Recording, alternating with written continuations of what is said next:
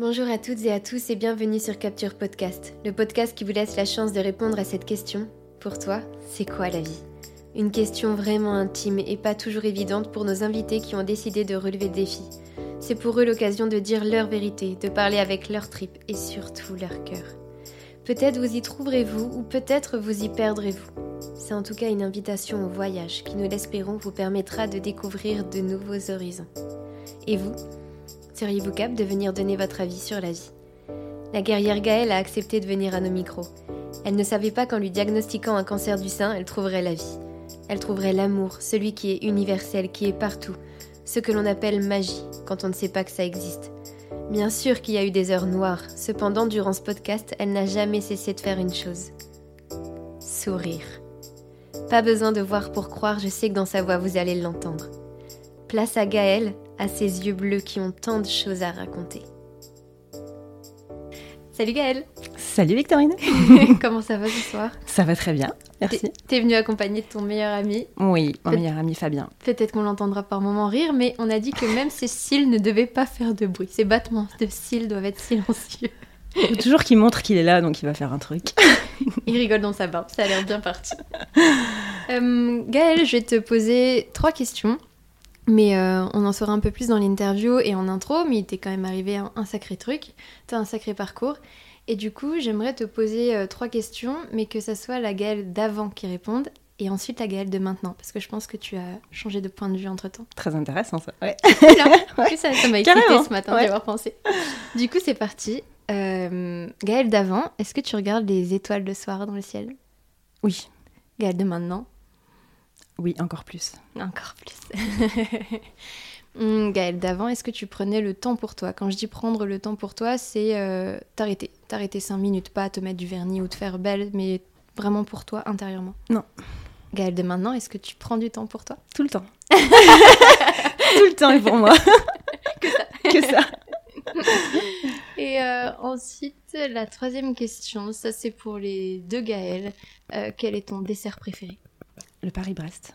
Ça a toujours été Avant, maintenant, pendant, tout le temps Ouais. Ok. Gaëlle, pour toi, c'est quoi la vie? C'est parti C'est parti. Ok. Euh, pour moi, c'est quoi la vie? Alors déjà, j'ai bien envie de te dire que pour moi, la vie n'est pas linéaire. La vie n'est pas un chemin. Euh, moi, la vie, ça me fait penser à une boucle. C'est des cycles, la vie, en fait. C'est des débuts, des fins, des commencements, euh, des rencontres, beaucoup, pour moi, les rencontres sont des rendez-vous, d'ailleurs, petite parenthèse. Euh, voilà. Euh, donc, pour moi, la vie, c'est évoluer dans une boucle. Euh, commencer des choses, les terminer. être différente, toi, de ce que tu as été au début de la boucle et de ce que tu es à la fin de la boucle. C'est ça aussi qui est intéressant et qui est important parce que même dans une boucle, on évolue. Euh, voilà, c'est aussi composé avec euh, des petits bonheurs et des grands malheurs et, des... et voilà, et faire un gros mélange de tout ça et faire en sorte qu'en fait, euh, bah, les petits bonheurs viennent compenser les grands malheurs. Voilà. Parce que j'ai tendance à me dire que si la vie c'était linéaire et si on était heureux tout le temps, bah, on ne saurait pas apprécier en fait le bonheur. Ça serait normal. Et alors je crois qu'il n'y a rien de pire que de te dire que le bonheur c'est normal. C'est, ça serait tragique. C'est beau ça, j'aime bien. Donc, euh, ouais, donc euh, voilà, composer avec les malheurs et puis euh, bah, savoir s'adapter, savoir sombrer. C'est important de savoir sombrer pour se relever. Et puis voilà, la vie aussi pour moi, c'est donc des rencontres, je l'ai dit, et puis l'amour. L'amour. Je crois que c'est le plus important. L'amour dans toutes les relations? L'amour dans tout... l'amour avec un grand A, ouais. l'amour, l'amour de soi déjà en priorité, des enfants en ce qui me concerne, des amis, de la famille, ouais. L'amour. Je crois que c'est ça qui, alors qui fait tenir beaucoup de gens, mais moi en particulier. Et avant, tu pensais ça sur l'amour? Euh, je pense qu'avant, j'avais tendance à réduire l'amour sur euh, les relations amoureuses, tu vois, homme-femme, euh, et à me tenir au fait que je, je, ne serais heureuse et je n'étais heureuse que parce que j'étais amoureuse.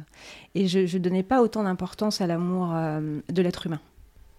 Et euh, donc là, maintenant, c'est différent. Et je donnais pas autant d'importance à l'amour de moi-même, surtout. Oui. Et, euh, et c'est ça qui est différent. J'imagine que hum, on a quand même du mal en tant que femme, je parle des femmes, mais j'en suis une, à s'aimer soi-même. C'est pas forcément ce qu'on nous apprend. On nous apprend énormément à aimer les autres. Et je trouve que les hommes ont cette facilité à s'aimer eux-mêmes. Après, c'est génial parce que quand on le découvre, c'est eux qui ont raison. Mmh. mais nous, il nous faut toujours un choc incroyable pour qu'on se dise Ah, mais j'avais de la valeur en fait. du coup, ça serait cool de plus réavoir ce choc-là. C'est bon, j'ai compris. Ouais, mais ça, c'est parce que je crois qu'on a encore. C'est culturel, je pense. Euh, la femme a tellement de pression. Euh, sur ses épaules, il faut qu'elle soit mince, il faut qu'elle soit belle, il faut qu'elle soit une grande professionnelle, une bonne amante, une meilleure amie, une bonne mère, une bonne femme au foyer. Euh, et en fait, je pense, ce n'est que mon avis, hein, mais je pense qu'on a tellement de pression. On est là pour ça. T'inquiète, là tu peux te lâcher, c'est que ton avis pendant une heure, donc. C'est vrai. on a tellement de pression dès la naissance culturelle, tu vois, que euh, on, s'en impose trop à nous-mêmes et on en demande trop à nous-mêmes. Et du coup, on ne supporte pas de pas être parfaite partout. Et euh, moi, je pense que c'est pour ça qu'on a du mal à, s'aimer. Oui, parce que s'aimer, c'est lâcher prise aussi. Alors oui, ça c'est la grosse problématique. C'est justement avec la maladie, tu es obligé de lâcher prise parce que tu maîtrises plus rien. Mm. Euh, et, tu te rends compte en fait que quand tu lâches prise, mais c'est un bonheur pas possible. C'est une liberté, c'est un luxe de lâcher prise. C'est vraiment un luxe de savoir lâcher, prise, en tout cas, c'est un luxe. Et toi, c'est ce qui t'a. Hum, parce qu'on avait parlé un peu en off bah, quand on s'est rencontrés la, première fois. Et t'avais l'air tellement au clair avec tout ça que c'en était assez incroyable pour moi de recevoir ça. C'est-à-dire que t'avais euh, la rage, mais pas la rage euh, contre la maladie ou la rage euh, de guerre. T'avais la rage de vivre. Mm. Et c'est ce lâcher prise qui t'a amené à cette rage de vivre? Euh, en fait, je me suis jamais rendu compte de la chance que j'avais de pouvoir être mobile, euh, de pouvoir me rendre là où je voulais me rendre, de pouvoir euh, manger ce que je voulais manger, faire ce que je voulais faire. Pour moi, c'était normal. C'est ça où je te dis, quand le bonheur il prend le, ton de la normalité, c'est flippant. Parce que c'était normal. Et quand tu es malade, tu n'es plus aussi mobile, tu n'as plus autant de possibilités, de capacités, de liberté. Et tu te rends compte qu'en fait, c'est dramatique l'absence de liberté. Quelle qu'elle soit, elle est dramatique. Et euh, j'ai oublié le début de ta question. Ah oui, alors euh, voilà. Euh, ouais, non, du coup, j'étais pas. J'avais qu'un but. Tu, tu vois, c'est le truc à la con. Hein, c'était genre aller reboire un verre en terrasse. Boire un verre en terrasse, pour moi, c'était c'était voilà l'ultime projet en fait après la mm. maladie. Mm. C'est le truc con pour la, le, le, commun des mortels, mais moi je pouvais plus le faire parce que j'étais trop fatiguée, parce que voilà. Et, et quand j'ai recommencé tous ces petits bonheurs là, Là, tu dis, mais euh, qu'est-ce qu'il peut y avoir de grave? Et donc non, c'était pas de la colère en fait quand je suis tombée malade. C'était pas de la colère, c'était euh, ouais, j'avais la rage de, vivre, ouais, de, de reprendre tous ces petits bonheurs là, de, de, me mettre sur mes jambes, de me maquiller, de me faire jolie, de de, de, ouais, des choses simples. De savoir ce que tu avais finalement. En fait, tu t'es rendu compte de tout ce que tu avais. Ah et avant, tu savais pas que tu avais tout ça. Bah non, mais j'ai toujours été super riche en fait, et pour moi, c'était pas une évidence. Ouais. Et à partir du moment où t'es pas malade, t'es riche. Alors attention, euh, je, voilà, il y a, d'autres soucis, il y a plein de monde, a plein d'autres problèmes, c'est pas ça. Je, parle pour moi en tout cas. Euh, à partir du moment où t'es pas malade, t'es libre quoi. Tu fais ce que tu veux euh, et, j'imagine qu'en plus une maladie, comme tu dis, ça t'arrête vraiment. Ça t'arrête pas. En plus, ça t'arrête dans le, dans le temps. Mm. C'est pas comme si t'avais une gastro où pendant trois jours t'es cloué au lit. Non, mm. là, tu sais que ça va continuer. Et en plus, tu sais pas si ça va continuer en down ou en up. Enfin, tu, tu sais pas où tu vas. Non, tu sais pas où tu vas et ça t'arrête. Euh, ça joue aussi sur ta personnalité parce que tu n'es plus celle que tu, étais avant. Moi, j'ai toujours été une, une, grande épicurienne, une grosse chouillarde. C'est ce qui me définissait aussi, tu vois.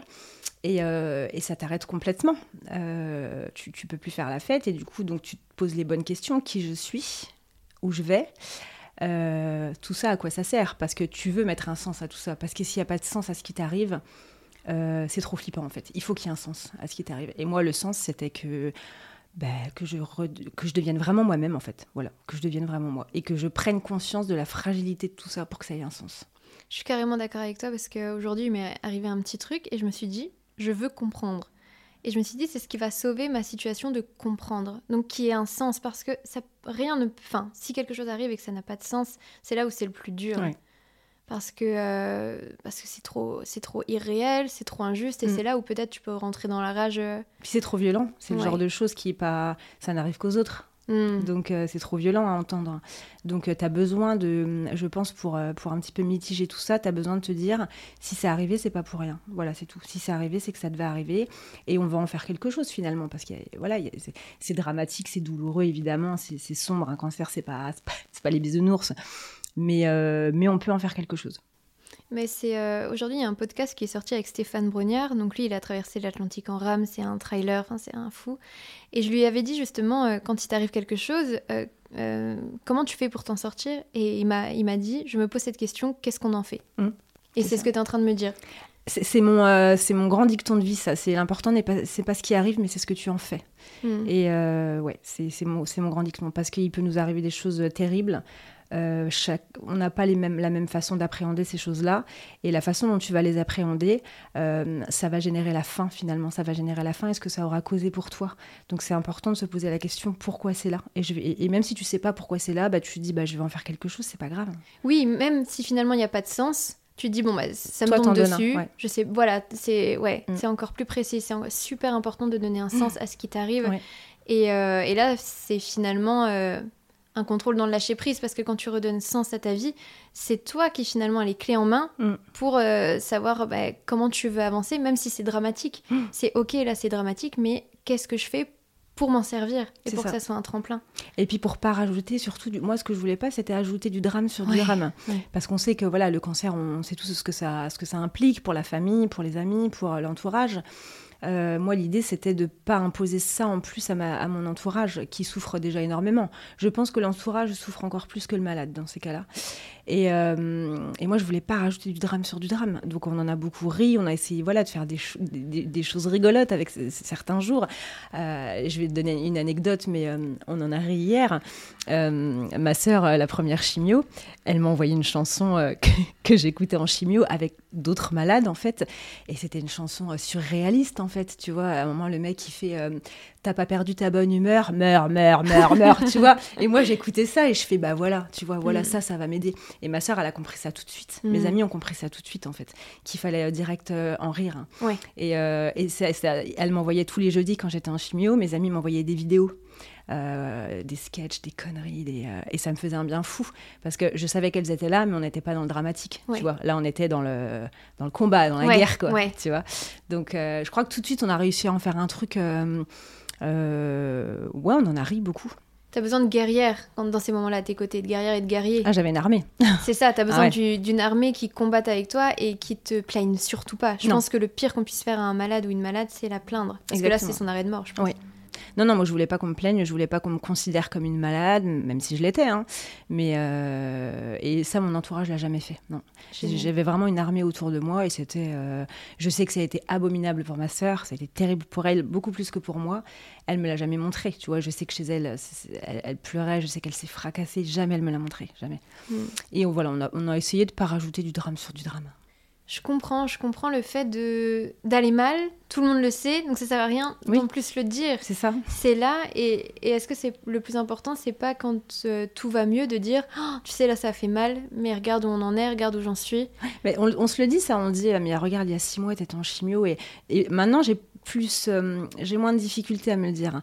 Euh, avant, je, je- je- je ne disais pas, c'est difficile, j'ai mal, je, voilà. Oui, J'essayais de pas verbaliser, voilà. Et là, ouais. maintenant, je peux me permettre, comme Mm, mm. c'est euh, comme c'est c'est derrière moi. oui, je le dis, ça a été, ça a été très abominable, ça a été très difficile, ça a été, j'ai sombré. Mais sur le coup, non. Sur le coup, j'arrivais pas à me le dire. Et puis, je voulais pas qu'ils l'entendent. Oui, je, je crois que c'est surtout ça, on veut Ouais. protéger les autres Ouais. et, et, et juste, faut pas que ça soit mal perçu le fait de pas parler dans les moments sombres. Euh, au contraire, c'est pour protéger les gens et pour pas les embarquer avec Mm. nous, parce que je pense que quand on va mal, on peut tellement sombrer en deux secondes Mm. que si on prévient les autres, ils vont venir avec nous.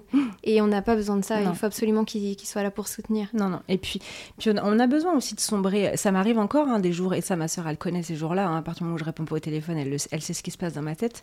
Ça arrive encore des jours où je me lève le matin, où je sens que ça va pas, je sais pas pourquoi, mais je pense que ça nous arrive à tous. T'es dans un, un petit peu dans un euh, halo de, de, de, de, de- Mauvaise énergie. Ouais, c'est ça. Et tu sais pas trop pourquoi. Ça m'arrive de pleurer toute la journée sans savoir pourquoi. Et le soir, ça y est, c'est reparti, ça Ouais. va super bien parce que ça m'a fait du bien, j'ai éliminé. Et puis, euh, et puis voilà, il faut, il faut aussi reconnaître que qu'on est faillible et qu'on est des êtres humains et qu'on se nourrit aussi de l'énergie négative. hein. C'est important, hein, l'énergie négative. hein. Et le principal, c'est de réussir à la, à la faire sortir. Oui, c'est ça. Mais ça me fait penser aussi que en tant qu'adulte, on se permet beaucoup moins des pulsions d'enfant. Et c'est comme ça qu'ils s'en sortent, eux. hein. Mm. C'est euh, là, euh, on est dans un restaurant, on est au bistrot du Chineur, mais les enfants, eux, ils vont sortir, ils vont hurler après avoir mangé, ils vont traverser le- la route, le trottoir, on va les engueuler, il va y avoir des cris, mais eux, ils vont trop bien dormir. Ouais. Sauf que nous, on hurle pas quand on sort du resto, on, on chuchote parce qu'il va être 23h ou minuit, et on, ch- on chuchote, ça, ça dépend ce qu'on a bu avant. Tu vois, je, je, je ne le regarde pas, Fabien, mais je sais, je, je, vois dans l'antre de mon œil Qui qu'il chuchote pas du tout. qu'il est en train de me, qu'il est mort de rire. Tu le vois bouger, Je le vois, mais je le vois faire. c'est ce qu'il fait. C'est exactement ce qu'il fait. voilà. Mais en silence, il respecte bien ce qu'on lui a demandé. Mais euh, oui, les, les pulsions d'enfant, nous, on les a moins euh, en tant qu'adultes et c'est très dur parce que même euh, les larmes, moi j'adore les, enfants, ils pleurent d'un coup. Et là, j'ai regardé une vidéo euh, dans la journée, c'est un petit, ils sont sur le quai du métro, les portes se referment et les parents, bah, ils n'ont pas le temps de monter dans le métro. Et le petit, euh, il s'effondre, il s'effondre, il s'écroule, il dit mes parents, mes parents. Et quelqu'un le rassure. Et avant le prochain arrêt, donc c'est moins de deux minutes, il est au téléphone avec ses parents et il dit oui, bah là je suis avec un petit garçon qui est plus grand que lui, donc c'est trop drôle comme situation en plus. Euh, bah c'est bon, je vais aller sur le quai. Et nous on ferait ça, on serait considéré comme complètement fou. Ouais, c'est vrai. Et lui, il s'est permis le droit de s'effondrer. Hmm. Il, était par terre, il hurlait mes parents. Deux secondes après, il était debout. Mais écoute, maman, moi je suis sur le prochain quai, toi t'es où? Enfin, et, et c'est ça la, la beauté des émotions aussi, c'est quand c'est fulgurant. Ouais. Parce que après, t'as t'as rien à, à ruminer, il Hmm. n'y a rien qui te ronge quand tu laisses aller tes émotions. Et euh, je pense que des fois, on en fait tout un pataquès d'avoir des crises de larmes ou de s'énerver. Et en fait, c'est juste normal. complètement normal. Et c'est- bénéfique, je pense. C'est ça. Mm. C'est moi les gens qui me font peur, c'est les gens euh, qui s'énervent jamais, qui Mm. pleurent jamais, qui, qui sont sur une ligne parce que ça, ça fait peur parce que tu te le jour où ça va craquer. Oui, puis on, est, on est tous pareils. hein. De toute façon, des moments de colère, des moments de fulgurance, des moments où tu sombres, on en a, forcément. Tout, tout être humain en a. Euh, donc voilà, comme tu dis, il faut savoir les laisser euh, s'échapper parce que c'est justement quand tu les retiens que ça peut être. euh, que là, c'est flippant, je pense. Ouais. Et euh, tout à l'heure, tu as commencé par ça et c'est quelque chose que j'adore. tu as dit que tu croyais beaucoup aux rendez-vous qui n'étaient pas prévus. Et j'ai entendu une euh, belle phrase il n'y a pas très longtemps, c'était que euh, les vrais rendez-vous, c'est ceux qu'on n'avait pas notés sur l'agenda. Mm. Et du coup, j'adore quand je rencontre des gens dans la rue, parce que je me dis, ah, l'univers avait prévu euh, ce rendez-vous et Mais moi, je suis convaincue que toutes les rencontres que tu fais, elles sont pas là par hasard et elles sont là pour te mener quelque part. Euh, même si c'est un tout petit bout de chemin, hein, mais pour te pour tenir en tout cas vers toi. Et chaque rencontre que tu fais, euh, non, c'est pas un hasard, c'est un rendez-vous. Je- J'en suis convaincue. Et il y a, y a rien de. Alors pour moi, c'est ma vision de la vie, hein, mais tout, tout est déjà écrit en fait. Tout est, euh, rien n'arrive par hasard. Hum, moi, je suis un petit peu des deux. Euh, ça... Il y a des choses qui sont écrites, mais il y a aussi des choses, comme tu as dit avant, comme on a, les... comme on a envie de donner du sens à notre vie, on a quand même souvent les rênes en main. Et euh, par exemple, un rendez-vous, il doit arriver, mais ce que tu en fais, je trouve que ça, c'est pas écrit. Ouais. C'est-à-dire que quelque chose va se passer, mais après, qu'est-ce que t'en fais? Et Mm. d'ailleurs, euh, les, les Indiens, ils fonctionnaient comme ça. Euh, tu sais, quand ils font des, des choses chamaniques ou en voyance, et, et qu'ils annoncent une très mauvaise nouvelle, en fait, c'est pas grave. Parce que ça, ils disent, bah voilà, là, euh, quelqu'un va mourir, mais ça dépend ce que vous faites. Ça dépend ce que vous faites avant. Si vous continuez d'agir comme ça, ça va mal aller. Est-ce que vous avez envie de changer? Et je pense qu'il y a des choses qui te tombent dessus. Et toi, qu'est-ce que tu en fais? C'est ce que tu as fait avec la maladie. C'est-à-dire que peut-être que dans tous les scénarios, c'était écrit, mais après, il y avait la Gaëlle qui allait sombrer direct, il y a la Gaëlle qui allait se relever, il y a la Gaëlle euh, avec la rage positive, et toi, tu as choisi euh, le plus beau des chemins, à mon sens en tout cas. Oui, euh, t'as pas tort dans ce que tu dis, c'est vrai. C'est ton comportement, eh ben, c'est l'effet papillon. hein. Ton comportement, il va forcément influer sur l'après et sur d'autres et sur le comportement d'autres gens et sur. euh, oui, c'est vrai. Et, ouais, et je trouve ça super beau aussi, cette idée de, de rendez-vous tout simplement, et ça rejoint, euh, ça rejoint euh, l'amour. Et l'amour, euh, c'est quelqu'un qui me l'avait dit aussi. euh, il m'avait dit, euh, tu sais, il existe plusieurs types d'amour. On aime ses meilleurs amis, on aime sa famille, on aime son amoureux. Et c'est vrai que depuis ça, ma vision a complètement changé parce qu'il y a plein d'amours différents. Mm. Tu peux même aimer un animal ou une, une fleur. euh, tu, tu peux retrouver de l'amour dans, dans énormément de choses. Mm. Et à partir du moment où tu as compris ça, pareil, c'est toi qui donne du sens à ta vie, qui donne du sens à ce que tu fais. Et ça peut être que magnifique puisque c'est ton sens à toi. Et encore plus si le sens, ça peut être l'amour.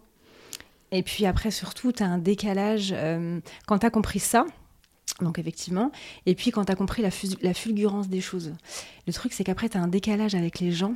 Euh, tu sais, moi j'étais avant la maladie, j'étais très euh, à fond dans mon boulot. Mon boulot c'était pas toute ma vie parce qu'il y a mes enfants, mais c'était une grosse partie de ma vie de stress, de voilà, c'était le boulot, le boulot, le boulot.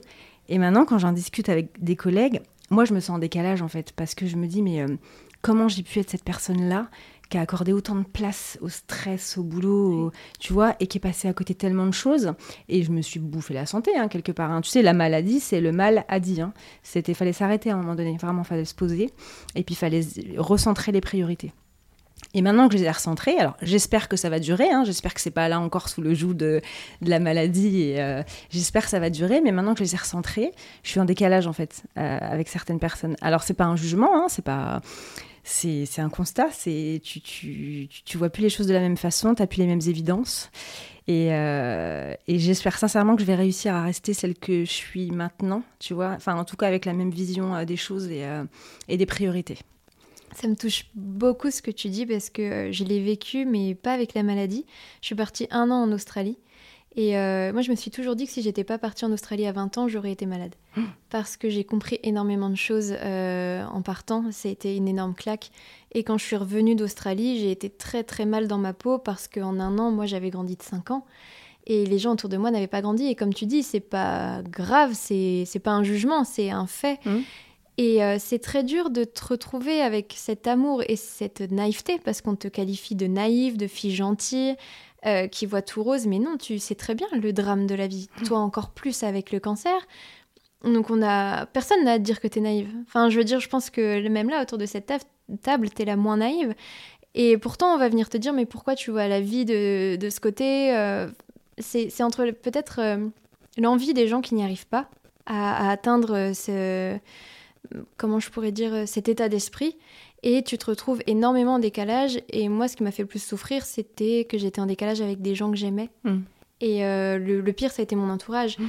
Les connaissances, c'est pas grave si t'es en décalage. Euh, ils font leur vie, tu fais ta vie, c'est pas très grave que quelqu'un n'ait pas la même façon de penser que toi. Mais quand tu reviens d'un voyage, parce que c'est un voyage que t'as fait, et que tu vois que tes proches, finalement, ben, soit ils n'ont pas assuré, soit ils pensent plus du tout comme toi et, ils voudraient que tu redeviennes comme avant. Mais c'est pas possible parce qu'avec mm. tout ce que tu as traversé, c'est hors de question que ce soit pour redevenir comme avant. Sinon, bah, on y retourne et ça fait encore plus mal. Mm. Et euh, ouais, c'est aussi pour dire à, ces gens qui des fois vivent quelque chose euh, euh, d'incroyable. Ça, peut être un choc émotionnel positif comme négatif. Hein. Les chocs émotionnels positifs sont aussi très durs à, mm. à, vivre parce que justement, il y a ce décalage après avec les gens que tu aimes et, et tu peux pas en plus leur en vouloir parce que ça voudrait leur dire t'as pas avancé autant que moi. C'est ça. Et c'est horrible, tu peux pas te permettre de dire ça aux gens que tu aimes. Non, non, mais ça, ça fait partie des dommages collatéraux. Hein, le fait d'être plus du tout sur la même. À partir du moment où tu n'es plus la même personne, euh, c'est toi qui as changé, mais le monde n'a pas changé et ton entourage n'a pas changé. Donc, forcément, il y a un moment donné où tout ça, ça se bouleverse. Et ça fait partie des dommages collatéraux. Pour ton entourage, de se rendre compte que tu n'es plus la même, c'est un deuil à faire aussi. Alors, c'est un deuil pour toi, mais moi, le deuil, il, a été bénéfique puisque je, je préfère la personne que je suis maintenant à celle que j'ai été, enfin, en tout cas, à celle que j'étais avant la maladie. Euh, mais ton entourage, lui, il, s'attendait à avoir la même personne, tu vois. Il s'attendait à ce que la maladie, ça soit une parenthèse, qui est l'avant et qui est l'après, mais que, en tout cas, toi, tu n'es pas changé. Euh, moi, la parenthèse, elle est refermée, quoi. Donc euh, ça, c'est compliqué pour ton entourage. Et ça fait partie des, dommages collatéraux, ouais. Ouais, je, sais bien. Et puis, c'est aussi, des fois, je, sais que quand je me lance dans un projet, je vais en ressortir transformé. Et, des fois, j'ai peur parce que je me dis, je vais perdre des gens. Euh, d'aller dans, certains projets, je sais que, je vais perdre des gens parce qu'ils vont avoir peur pour moi ou parce qu'ils vont pas avoir le même état d'esprit que moi. Et je sais que des fois, ça me freine parce que, ben, alors moi, j'ai le choix. Toi, t'as pas eu le choix que de te lancer dans ce projet-là. Mais euh, c'est, comme tu dis, c'est tout, c'est comme ça. Et puis, euh, eux, après, ils vont certainement vivre aussi des choses qui font qu'on va peut-être se récupérer plus tard. Plus tard, sur un autre chemin de vie, complètement. Mais j'ai perdu des gens aussi, hein, tu sais. Alors autant j'en ai gagné énormément. Euh, enfin, en tout cas, j'ai gagné le fait de, voir que euh, l'amour, de, l'amour que l'autre peut apporter, ça, ça a été bouleversant pour moi. Tu savais pas que ça pouvait être aussi fort? Je pouvais pas, je pensais pas que ça pouvait te porter autant en fait. Je pensais pas qu'on pouvait te sauver la vie rien qu'en t'aimant. C'est vrai? Eh ben si, en fait. Bien sûr. si, complètement. Et j'ai perdu des gens, mais je me dis que les gens que j'ai perdus, bah c'est dommage pour eux. Enfin, je, voilà, il n'y a, pas, y a pas de colère, il n'y a pas de ressenti. Je pense que c'est des gens qui n'ont pas été à la hauteur de ça, parce que c'est un tsunami pour tout le monde. Et puis, bah, tu as des gens qui savent le gérer, d'autres qui savent pas. Et puis c'est tout, faut pas leur en vouloir, ils savent pas gérer ça. Peut-être qu'ils seront là à un autre moment de vie, effectivement. Oui, bien sûr. Mais pour ce moment-là, en tout cas, bah, ils, ils correspondaient pas. Voilà. Oui, et puis toi, tu as besoin à ce moment-là qu'on te sauve la vie. Oui. Donc tu n'as pas le temps de, de dire euh, à la personne qui sait pas gérer, euh, fais un travail sur toi-même, t'inquiète, j'ai le temps. Non. Non, Non, c'est ça. Et puis alors clairement, j'en avais rien à faire. Hein. Euh, je t'ai pas. Enfin voilà, si tu veux pas rester, tu restes pas. Je vais pas te courir après quoi. hein. Ouais. J'ai un crabe à attraper là. J'ai pas. J'ai pas le temps. je, je vois bien. Et euh, qu'est-ce qu'on pourrait dire à l'entourage qui est là? Enfin, qu'est-ce que toi tu pourrais dire? Parce que c'est vrai que ça m'a frappé ce que tu m'as dit tout à l'heure. Moi, je me suis déjà dit, j'ai dit plein de fois dit, hein, waouh, je sais pas comment tu vas t'en sortir avec ça, Eva. Soit tu coupes son laisse, mais waouh. Euh, bref, j'ai déjà pensé, synonyme. Euh, si j'étais malade, en fait, ça me fait très peur pour les autres. Ouais. Et euh, rien qu'à l'imaginer, euh, j'ai peur de moi être mal. Mais euh, je me suis déjà dit, ben, qu'est- qu'est-ce que je vais leur dire Comment ils vont le prendre J'ai déjà sélectionné les gens à qui je ne le dirais pas, parce qu'ils ne pourraient pas se relever de ce que je leur annoncerais. Et qu'est-ce qu'on peut justement dire à ces gens qui sont là pour aider, mais qui culpabilisent pas parce qu'ils feront de leur mieux de toute façon? Bah, je sais pas trop quoi te répondre parce que je te dirais bien que c'est en fonction de la personne qui est malade. Euh, je pense que les gens qui entourent, en tout cas, ils doivent essayer de, de faire en sorte que la personne malade ne se sente pas malade, euh, ne se sente pas réduite au statut de malade, en tout cas, que de lui montrer que la vie continue, hein, parce que la vie se déroule encore sous tes pieds malgré tout. Euh, et puis bah, d'être présent, il y, a que ça. Et être présent, c'est vaste, hein, mais euh, voilà, moi, il y a des gens que je voyais plus depuis une éternité qui m'ont envoyé des messages toutes les semaines, mais rien que ça, je trouvais, je trouvais ça, je trouvais ça fort en fait, parce que du coup, euh, ouais, ils étaient pas là, mais ils- ils- rien que le fait de penser à toi, bah, ça te donne une énergie folle en fait. Et puis voilà, et puis d'en rire beaucoup parce que bah euh, elle est là de toute façon la maladie donc il y a Mm. rien d'autre à faire quoi donc euh, voilà en rire être présent et puis euh, bah euh, ouais c'est aimer aimer après moi il y a des gens je vois ma grand-mère tu vois on lui a pas dit que j'étais malade Oui, c'est ce que tu m'as dit. Ouais, on lui a pas dit parce qu'on voulait pas. Euh, je sais que ça aurait été dramatique pour elle. Ouais. Enfin, dire, comment tu peux imaginer que ton enfant ou ton petit enfant euh, soit malade? Et euh, ça aurait été dramatique pour elle. Et puis c'était pas, ça servait à rien quoi. Du coup, ma grand-mère, on lui a pas dit. Et puis il y a d'autres personnes à qui les gens qui étaient là à l'annonce de la maladie, elles savaient comment j'étais et elles savaient ce que j'en ferais, je pense. En- quand on est ressorti de chez le médecin, on a ouvert des bouteilles de champagne et on a dansé en fait, tu Mm. vois. Euh, et j'ai pas eu besoin de leur dire, j'ai pas eu besoin de leur dire euh, bon allez il faut qu'on fasse la fête. C'était ça coulait de source. Elles sont arrivées chez moi, on a ouvert une bouteille. Jamais ça a été dit à un moment donné. C'était normal en fait. C'était euh, voilà les, les gens me connaissent donc voilà j'ai envie de te dire ça dépend tellement de la personne et euh, et comment l'entourage voit la personne et comment elle veut la porter aussi quoi. Et est-ce que c'est pas ça qui est trop bon dans les relations C'est quand tu parles pas. Ouais. Et qu'il y a des connexions qui se font alors que tu n'as rien Il n'y avait rien à dire. Mais tout le long de la maladie, il n'y avait rien à dire. Enfin, les, les- voilà, les, tout mon entourage, euh, je, je- je savais et ils savaient. Il n'y avait rien à dire. Il n'y avait rien à rajouter, en tout cas. Si ce n'est, euh, je savais qu'ils étaient là. Ils savaient que j'allais pas bien, forcément. Euh, mais il n'y a pas besoin de mettre de mots, en fait. Hmm, hmm. Pas besoin de ça. C'est ça que tu veux dire dans juste être là pour la personne. C'est ça, pas en parler, pas analyser, pas épiloguer. Pas parler que de ça, en tout cas, parce qu'il y a, a d'autres choses autour. Euh, après, j'avais, il y a eu des périodes où j'ai eu vraiment besoin d'en parler, où je parlais que de ça, forcément. Ça devait même être épuisant pour mon entourage, je conçois. Et puis d'autres périodes où c'était, je veux plus du tout en entendre parler, foutez-moi la paix avec ça, Mhm. quoi, tu vois. Et puis laisser aussi la liberté. Je vois quand j'ai commencé à ressortir et à reboire un petit coup, parce que bah, c'était, euh, c'était moi, quoi, tu vois. Euh, je me suis pris quand même des réflexions par certaines personnes. hein. Euh, attention, t'as un cancer, l'alcool, machin et tout. Ouais, donc toi, en fait, tu m'as pas connue avant, enfin, tu vois. Et euh, mon entourage, personne de mon entourage proche ne s'est permis de me dire attention. Euh, non, c'était euh, quand t'as fini ta bière, je vais te rechercher une deuxième, en fait. Tu vois Parce que euh, ils auraient pu me mettre en garde, sauf qu'ils ils savaient que je savais les risques et qu'il il- il faut que je fasse attention. Ils savent que je le sais, ils sont pas cons, mais j'ai pas besoin de l'entendre, en fait. Et ils se permettent pas de me le dire. Ils, voilà, ils m'aident, à faire la fête, ils m'aident à profiter, et ils laissent au médecin le soin de me faire la morale. et, et aux Oui. autres personnes, parce que les autres personnes, ils aiment bien quand même. Il y avait quand même le médecin qui disait Ouais. Gaël, Attention. un. Un petit peu. Mais je sais pas, moi, c'est quoi un petit peu, tu sais. Voilà, toujours dans l'excès. Ouais, en fait, t'as respecté celle que t'étais avant. T'es quand même euh, toujours sur la même Ah ligne. oui, euh. ah, mais j'ai gardé mes bases de fête et de et d'épicurienne et tout, ça, je les ai gardées. Mais j'ai une autre vision de la vie. En tout cas, j'ai conscience de sa fragilité. Hmm. Et, et ça, ça fait beaucoup. Et c'est fou parce que je vais te dire, euh, moi j'ai du mal à me rendre compte que tu peux être différente de maintenant. Parce que là, t'es- t'as tellement un état d'esprit euh, ouvert sur la vie, qui se rend compte que la vie est fragile. Je m'imagine pas la Gaëlle d'avant. C'est impossible pour Ah moi. si, je- alors, je- moi avec le recul, je... si si, j'a- j'avais pas du tout conscience de cette euh, fragilité-là. J'avais les priorités n'étaient pas les mêmes du tout, du tout, du tout. Euh, La façon de penser n'était pas la même, la façon de m'occuper de moi n'était pas la même. Euh, ce que j'inculquais à mes enfants n'était pas n'était pas la même chose.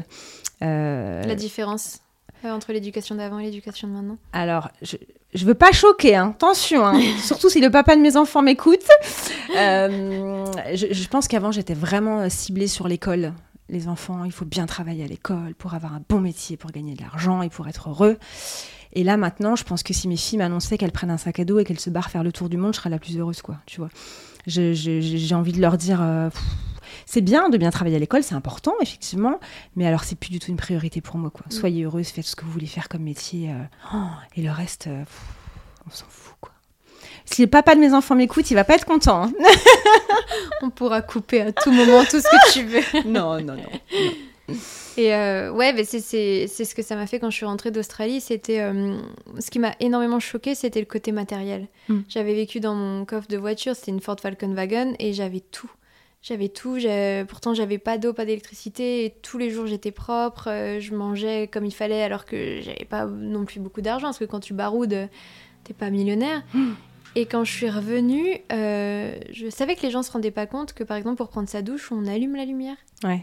Euh, moi, vraiment, c'est un geste qui m'a hum, surprise euh, parce qu'en plus, à l'époque, enfin, il y a une fois où je devais euh, mettre la lumière sur une migale parce que sinon, je savais pas où elle allait pendant que l'autre personne se douchait. L'horreur. voilà les douches que je, que je passais. C'était euh, Et pourtant, tout, tout se déroulait très bien. hein. Mais comme moi, je suis un petit peu tête en l'air, des fois, j'illuminais pas la migale et là, c'était la panique pour les autres. Mais bon, ça, c'est- c'était plus mon problème.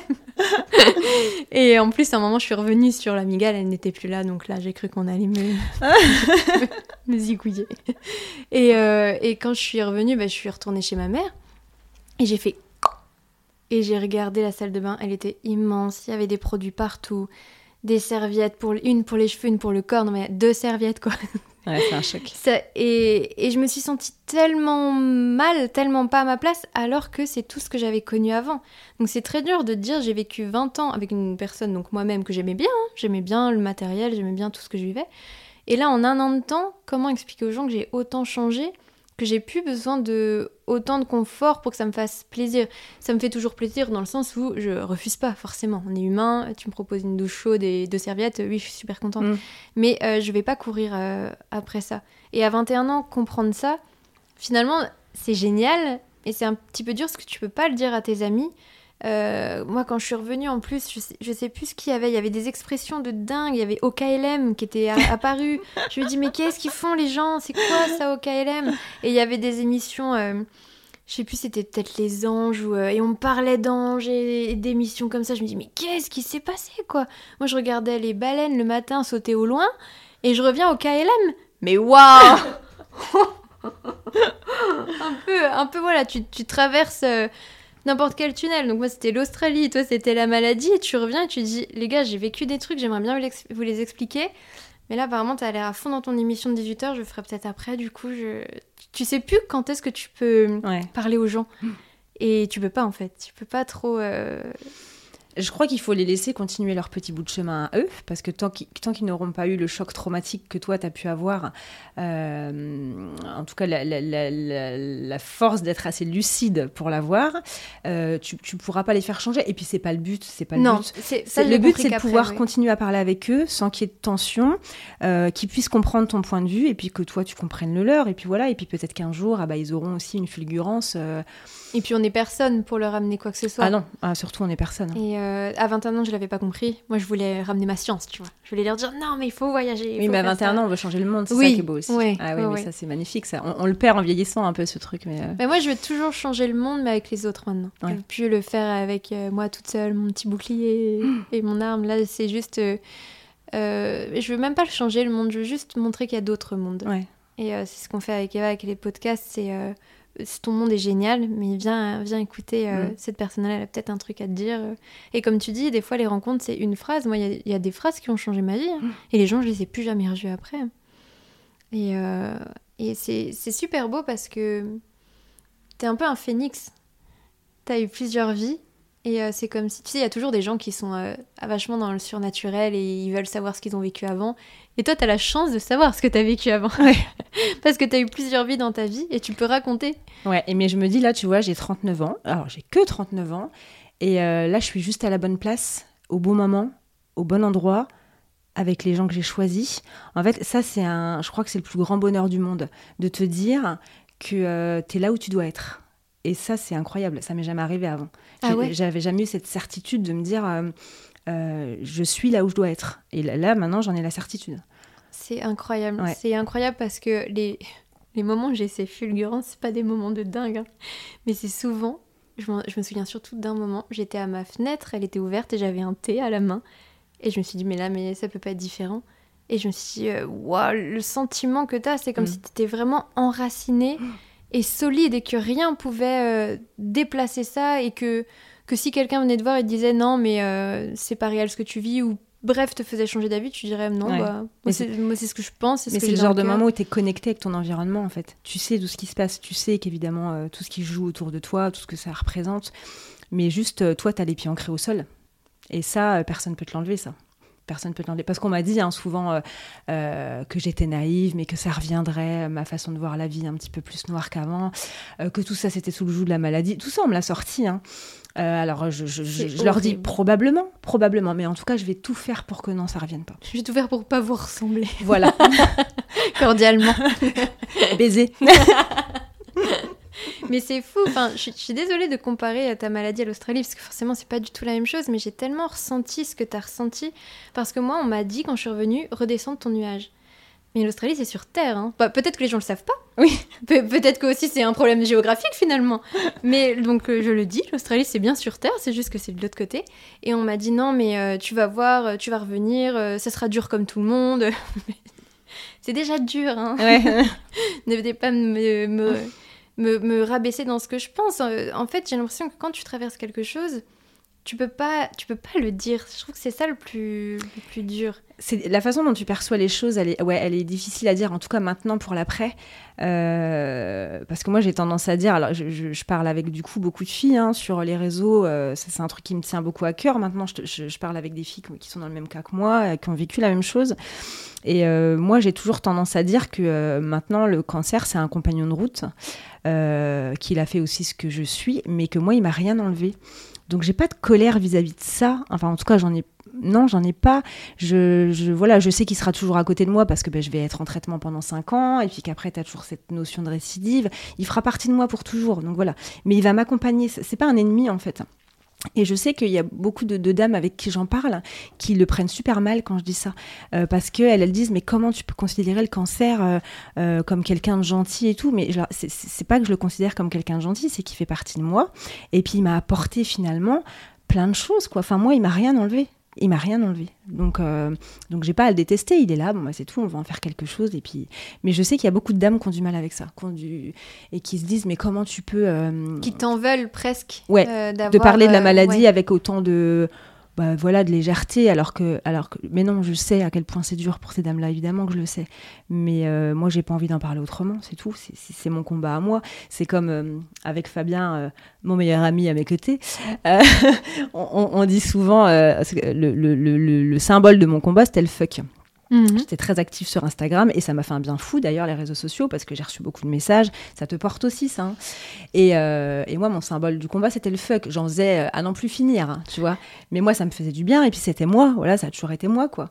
Et euh, et il y a beaucoup, il y, a- il y a souvent des gens qui me disaient oh, quand même le fuck euh, doucement, pas trop, c'est un peu vulgaire et tout. Ben en fait ça dépend ce que tu mets derrière. hein. C'est Oui. vulgaire pour toi culturellement si tu veux. Moi ça veut juste dire qu'en fait je l'emmerde, que j'en ai rien à foutre et qu'il va Ouais. rien m'enlever. Ouais. Et ça, je le maintiendrai jusqu'au bout, en fait, tu vois. Mais euh, c'est ce qu'on disait euh, en off aussi, euh, tu te rappelles, pour poser seins nus. Ouais. Poser seins nus pour poser seins nus, ça n'a aucun intérêt. Mais Voilà. si derrière il y a un projet, mais j'ai l'impression que tout dans la vie est comme ça. Hmm. Si tu fais les choses choc et que derrière il y a un projet, ça devient tout de suite poétique, Mais oui. finalement. Mais quand tu mets du sens derrière les choses, les gens, ils entendent le sens et ils voient le sens. Bien et ils voient le message, surtout. Effectivement, quand tu fais les choses sans qu'il y ait de sens, tu te perds. hein. Oui, puis ça devient vulgaire. Et puis C'est là où ça devient vulgaire. Ouais. Parce que là, si on descend tous dans la rue et qu'on fait des c'est- ça va être très vulgaire Voilà. ce moment. voilà. Ça dépend le message que tu mets derrière. Et euh, là, euh, toi, tu changerais rien. Tu changerais rien à tout ce qui t'est arrivé. Euh, bah là, comme ça, j'ai envie de te dire non, parce que là, je suis bien. Euh, je pense que le, plus gros regret quand même que j'aurais, c'est euh, euh, c'est par rapport à mon compagnon. Je pense que ça a été vraiment très dur pour lui. Et ça, on n'en parle pas assez. hein. Euh, on parle pas assez des gens, de, de l'entourage. Voilà, c'est vraiment par rapport à mon compagnon et mes enfants. Alors, mes enfants, j'ai essayé de, de les préserver au maximum. Euh, de pas leur montrer hein, les jours off, les jours malades, je, je voilà, je montrais pas. J'ai essayé de les préserver beaucoup. Je pense qu'on a réussi. Euh, Il y aura quand même des séquelles, évidemment. hein. Quand ta maman tombe malade pendant, pendant l'adolescence, évidemment, il y a des séquelles. Euh, mais euh, ouais, peut-être la place de mon compagnon, je, je- je l'appréhenderais autrement. Je, je l'appréhenderais autrement. Alors c'est pas un regret parce que voilà, les choses sont telles qu'elles sont. Mais en tout cas, euh, je, penserais peut-être les choses autrement. Ouais. Toi, pour lui, Ouais. toi ouais. envers lui? Pe- plus le protéger? Euh, non, peut-être plus communiquer. Plus communiquer, je pense que euh, là, pour être tout à fait honnête, euh, tout ça a eu raison de mon couple. Mais hum, parce que je pense que lui, il a été profondément malheureux. Et je pense que voilà, on a perdu du coup la communication. Et puis moi, je me suis enfermée dans ma, maladie et dans mon combat. Et j'ai pas vu à quel point il pouvait aussi s'inquiéter, tu vois. Donc peut-être que ça serait le, truc que je, je travaillerais peut-être un petit peu plus. Mais non, sans regret non plus, parce que ce qui devait arriver est arrivé. Et puis voilà, c'est, euh, c'est, c'est- ça fait partie du parcours, je pense. C'est que ça devait être comme ça, et euh, voilà. Et donc là, t'as 39 ans. Ouais. C'est ça. Ouais. Ok. Et ton parcours de vie, sinon? Euh, bah écoute, euh, des plus banales. hein. Euh, des plus banales, j'ai fait quelques années de fac, licence de lettres modernes, je voulais être prof. Et puis j'ai commencé un petit peu à enseigner et là je me suis dit non, non vraiment, si je, si je suis proche, je vais finir en prison. Je vais tuer soit un enfant, soit un parent. Donc non, c'est pas... Non, non, pour mon avenir, Sage c'est pas terrible. décision, Ouais. du coup. du coup, euh, du coup, non, pas prof. Euh, et puis voilà, euh, bah tout à fait banal. hein. Je suis mandataire judiciaire dans la vie, je suis dans le social. Euh, je m'occupe des gens, voilà, ça, ça me passionne par, pour le coup, par contre. Euh, m'occuper des autres. Et euh, je suis passionnée par l'écriture et le théâtre, la lecture. Et, euh, et voilà. Euh, rien de rien rien de fou c'est moi quoi c'est déjà ma pas mal. vie tranquille C'est déjà pas mal. Ouais. Euh, Qu'est-ce que tu pourrais dire à ces femmes qui se battent là en ce moment, qui t'en veulent peut-être parce que euh, tu dis que c'est un compagnon de route? Qu'est-ce qu'on pourrait leur dire ben, pour qu'elles aient peut-être moins cette rage négative et plus cette rage positive? Moi, je peux rien dire sur ça, mais Bah, que le temps passe et que le temps il fait son œuvre de toute façon. Et euh, ce qui peut nous paraître euh, insoluble et, euh, noir et ténébreux maintenant, forcément dans six mois, ça sera différent. Forcément. Et voilà, le temps fera son œuvre. Donc oui, c'est douloureux maintenant, mais cette douleur, voilà, il faut essayer de la transformer et puis de se dire que bah on a le droit de sombrer. hein. On a le droit, on a le droit de pleurer, on a le droit de détester la, la terre entière, de taper dans les murs, de, on a le droit, mais on, on- voilà, elles se relèveront, on se, on se relèvera. Alors, je- je- c'est horrible ce que je vais dire, j'allais dire on se relèvera toutes. Non, malheureusement, il y en a qui ne se relèvent on pas. va pas finir sur ça. Oh, on va pas finir sur Non, ça, on va pas trouver- fou quand même, on va hein, on va trouver trouver autre autre chose. mais euh, non, mais on se relève de tout, voilà, il- on se relève de tout. Et même si ça paraît ténébreux là maintenant, non, ça, il- le temps fera les choses. Allez Victorine, trouve autre Voilà, chose. allez, maintenant meuble. C'est à toi de prouver tes compétences au micro. Ah ben ça fait partie du, ça fait partie du combat aussi malheureusement. hein. Mais bien c'est pas sûr. un tabou, hein, c'est, euh, Mais c'est, vrai. c'est- ça tue encore, hein. ça tue encore, c'est pas. Mais c'est pour ça que tu fais partie du centre ressources, que tu as défilé il y a pas longtemps euh, avec. Voilà, on a vu que tu étais entourée. Euh, c'est euh, Emeline Emeline, c'est Ouais. ça la créatrice de robes de mariée Ouais, sur. Charleville. Et euh, elle a créé une robe grâce au tissu euh, qu'on a déposé au verboc et au banana. Oui, c'est ça. C'est ça, Donc juste les gens ont une, déposé, ouais. une robe recyclée, Ouais. on va dire ça comme une robe écolo, Une robe écolo, solidaire. mais en très peu de temps, d'après ce que j'ai compris. Euh, en- je, crois qu'elle a eu même pas une semaine euh, pour la faire. Costaud, Ouais. costaud, ok. ouais. Et euh, oui, et là, on a pu voir justement euh, tout, tout cet amour, toutes ces femmes qui, qui te portaient, qui se portaient entre elles. Mm. C'était euh, assez hallucinant. Ce que je trouve juste dommage, c'est qu'il faille toujours des, des choses horribles Mm. pour que les gens se soutiennent. Mais je suis tout à fait d'accord avec toi. Et, et je, je sais pas, je sais pas comment on pourrait faire, ou même, je trouve que c'est dommage de se rassembler que quand il y a un anniversaire ou un mariage ou un décès, parce que ça fait que trois occasions, ça fait pas beaucoup quand même. Donc soit on attend que tu meurs, soit on attend que tu fêtes un anniversaire de plus, c'est super. Et ça, les enfants te le disent beaucoup. Moi, mes filles ont tendance à dire euh, c'est dommage, on fait que des repas de famille euh, quand il y a, bah voilà, quand il, arrive des choses graves ou quand les enfants, ça, ils le voient ça, qu'effectivement, euh, nous les adultes, on ne se regroupe pas assez pour des choses gays. Oui, oui, oui, oui. Mais moi, je le, je le vois même en ce moment euh, avec mes amies. Moi, elles, elles- elles viennent d'être mamans, donc euh, c'est un peu dur de rassembler tout le monde. Mais j'ai déjà pensé... Oh, là, c'est horrible ce que je vais dire. Mais j'ai déjà pensé à dire venez vite, c'est urgent. Et que quand elles arrivent, il y a des ballons partout. Et je dis, bah non, en fait, j'avais juste envie de faire la fête. Non, mais voilà. Mais il y a ouais, que comme ça que ça marcherait, je sais. ouais. Ouais, ouais. Si je veux réunir euh, ben, cinq ou six de mes meilleures amies, va falloir que je trouve un truc grave. Et bon, après, elles vont me faire la gueule, hein, je pense, parce que si, quand elles vont arriver et qu'elles vont voir qu'il y a des gâteaux et des chips et des lasagnes et des ballons, mais euh, et du champagne. Mais ouais, j'ai déjà pensé parce que hum, c'est une pub aussi où il y a un, pap un papy, sa famille vient plus le voir et euh, il annonce sa mort. Et du coup, bah, ils viennent tous et il avait préparé une grande tablée. Et, et la pub, elle est, je crois que j'avais eu les larmes aux yeux parce que bah, il y a que comme ça que les Ouais. gens se rassemblent. Et euh, c'est dommage parce que pourquoi on se rassemblerait pas euh, comme ça? Juste par amour Juste par amour de la vie, en fait, sans qu'il y, ait- y autre chose derrière. et c'est pas naïf de dire ça. C'est, enfin, en tout cas, j'ai l'impression que pour toi et pour moi et pour tant d'autres personnes, c'est ça la vie, c'est aimer sans sens pour le coup. Oui. Qui ait pas de sens à l'amour surtout. Qu'il n'y ait pas d'attente non plus. Oui, pas d'attente et donner aucun sens à l'amour. Ça, c'est euh, la plus belle chose qu'on puisse faire.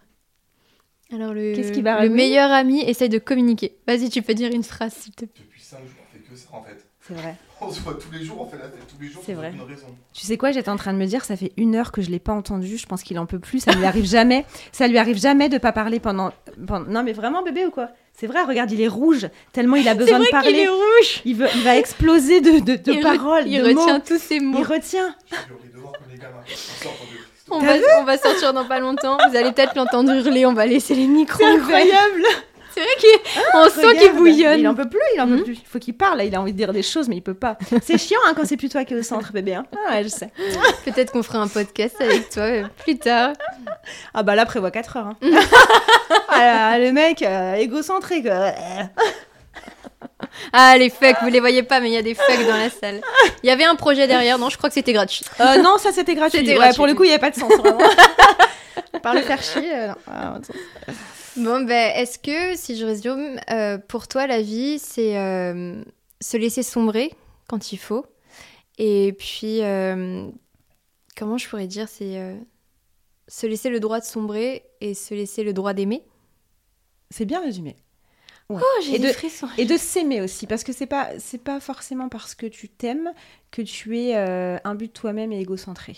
Et ça, je crois que cette société-là a tendance aussi à l'exacerber, euh, enfin en tout cas à exacerber le contraire.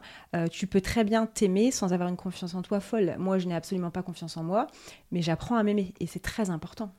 Mais j'ai remarqué aussi que les gens qui s'aimaient euh, souvent étaient les gens les plus respectueux, les plus humbles et les plus vrais. Mm. Parce que quand tu t'aimes, tu ne mens pas. Parce que quand il y a une situation qui va te déranger, tu vas simplement partir. Tu vas Mm. pas faire d'esclandre. Et quand il y a une situation que tu vas vraiment aimer, tu vas rester. Et euh, ces gens-là, ouais, les gens qui s'aiment, comme tu dis, pas dans l'extrême, euh, ce sont les, les plus aptes à aimer les autres par Et la suite. C'est ce que j'allais dire. Voilà, si tu veux vraiment aimer, aimer les autres de façon sincère, il faut pouvoir déjà t'aimer toi. Bien sûr. Euh, Est-ce que tu aimerais nous partager ce que tu veux? Un institut, un plat, une phrase, un livre, une pensée? Ce que tu veux. Tu me prends au dépourvu. Euh... Une bière Nous recommander une bière Ah bah si tu veux, tiens. Euh, Allez, Voilà. je veux bien. Si tu veux, une bière. Allez. Mais laquelle Euh, et ben j'aime bien en ce moment l'IPA euh, du Verboc. On va, on va dire le nom quand même, Fabien du Verboc, c'est important, hein parce qu'on y est quand même beaucoup. Et euh, ouais, j'aime bien l'IPA du Verboc, la cuvée d'Arthur, qui est très très bonne. Ah bah, Merci pour cette recommandation. Bah écoute, voilà, tu vois, je me résume encore à l'alcool, comme quoi les gens ne changent pas. Hein. Bah, on a quand même fait une petite heure qui n'était pas sur l'alcool. Hein. euh, C'est juste la conclusion. Et il fallait Ouais, bien oui. finir sur une touche. Ouais, euh, On finit sur une touche festive et voilà, ça, ça me ressemble. Euh, je te laisse le micro pour finir comme tu le souhaites. En tout cas, merci beaucoup à toi. Merci pour ce rendez-vous qu'on n'avait pas prévu. Merci à toi, Fabien, de t'être contenu autant. Merci, merci, merci. merci, Eva, et je te laisse le micro, Gaëlle. Euh, merci à toi, merci à toi Eva, merci beaucoup. Et euh, surtout n'oubliez pas que même, même quand vous êtes au fond, au fond, au fond, bah sombrez, laissez-vous sombrer, pleurez, claquez dans les portes, faites ce que vous voulez, mais euh, il y aura des beaux jours, parce que c'est ça la vie aussi, c'est que des beaux jours. Eh ben, merci beaucoup.